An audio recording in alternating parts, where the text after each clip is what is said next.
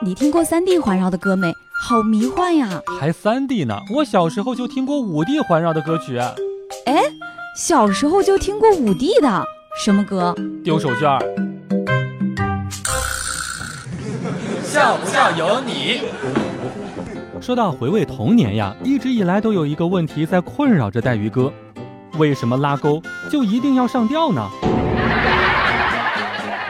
小学的时候呢，捡过一次铅笔上交被老师表扬，从此呢也是走上了不归路，经常过去找东西上交给老师，还有好几次呀拿着自己的东西交换表扬。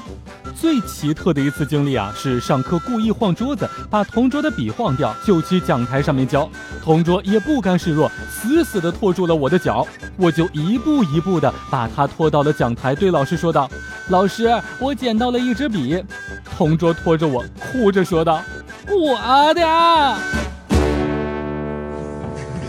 笑不笑由你。小的时候呢，有一天呀，终于是盼到了卖冰棍的走到了门口。三叔问了所有人都说不吃，眼看着卖冰棍的要走了，我终于忍不住，三叔，你还没问我呢。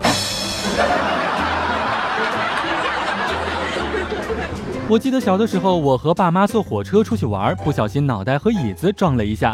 机智的我脑子里面突然想起来老师教的负负得正的道理，然后我又把脑袋往椅子上面撞了一下。